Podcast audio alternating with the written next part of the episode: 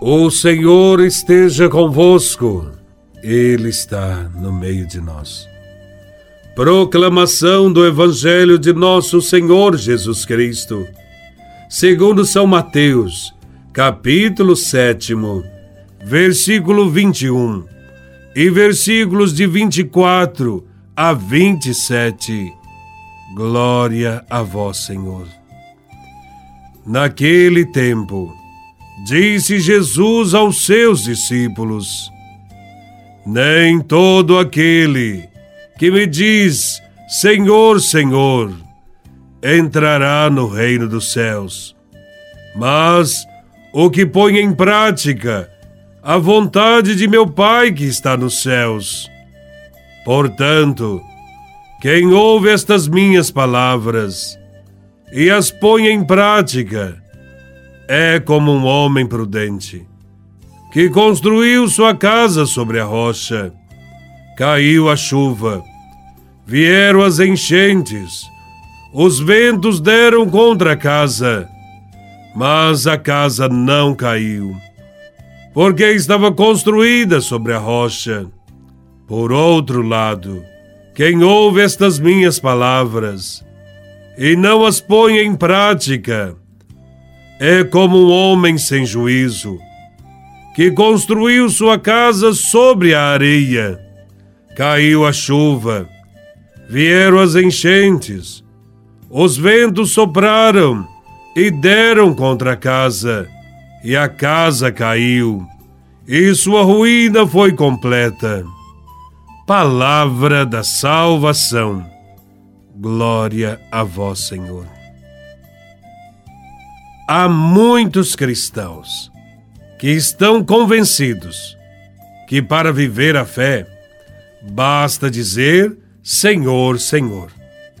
Entre nós, muitos não cessam de clamar a Deus, mostrando sua adesão em alta voz e com piedosas palavras, mas não praticam a palavra de Deus vivem sua fé de modo festivo, sentimental, proclamam que Jesus é o Senhor, cantam sem cessar, mas não participam da comunidade, não aderem aos trabalhos da comunidade, se omitem de todo trabalho de caridade, são individualistas, egoístas para ser discípulo de Jesus Cristo.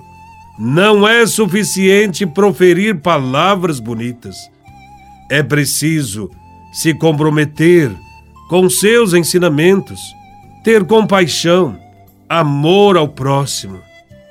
A palavra de Jesus é um chamado a rever com seriedade a nossa vida pessoal e comunitária se os exercícios de piedade, as recitações de orações, os cânticos, as cerimônias solenes, as palavras bonitas, não nos levarem a ter amor aos irmãos, então não somos cristãos. Porque não se pode ter comunhão com Deus sem demonstrações de amor em favor dos irmãos. Também não basta dizer Senhor, Senhor, quando as coisas apertam para o nosso lado. Lembrar de Deus só quando tudo nos parece difícil, sem saída, sem solução. É preciso que nos acostumemos com a certeza da eterna fidelidade de Deus para conosco, seus filhos e Ele também espera, para o nosso bem, que mantenhamos a fidelidade a Ele, sendo fiéis ao projeto de Jesus.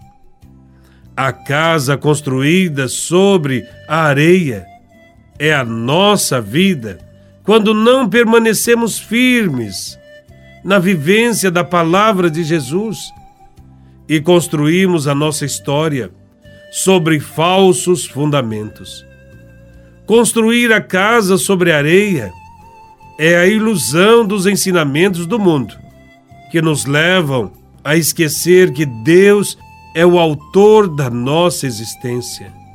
Construir a casa sobre areia é falso e perigoso. Construir a casa sobre areia é ficar só na teoria e esquecer a prática. Construir a casa sobre areia é rejeitar a proposta de Jesus e optar pela autossuficiência, a autopromoção, que tem como alicerce a busca do lucro fácil, o poder, a fama, a glória, a mentira, a injustiça, a violência. Jesus ensina que a nossa vida deve ser construída sobre alguma coisa sólida de forma que possa resistir ao julgamento de Deus. Casa que não tem alicerce não ficará de pé por muito tempo. Quando vierem as tempestades, quando soprarem com força os vendavais, ou quando os rios transbordarem, isto é, quando vier o julgamento de Deus. O alicerce da nossa casa deve ser sempre Jesus Cristo e Sua palavra. Se alguém construir sobre outro alicerce, como o ouro, a prata e as pedras preciosas, a obra construída vai cair. Porém, se a casa resistir, então o operário receberá sua recompensa o reino dos céus, porque teve fé e praticou o que Jesus ensinou. Como discípulos de Jesus, confessemos sempre nossa fé com palavras e obras. Louvado seja nosso Senhor Jesus Cristo, para sempre seja louvado.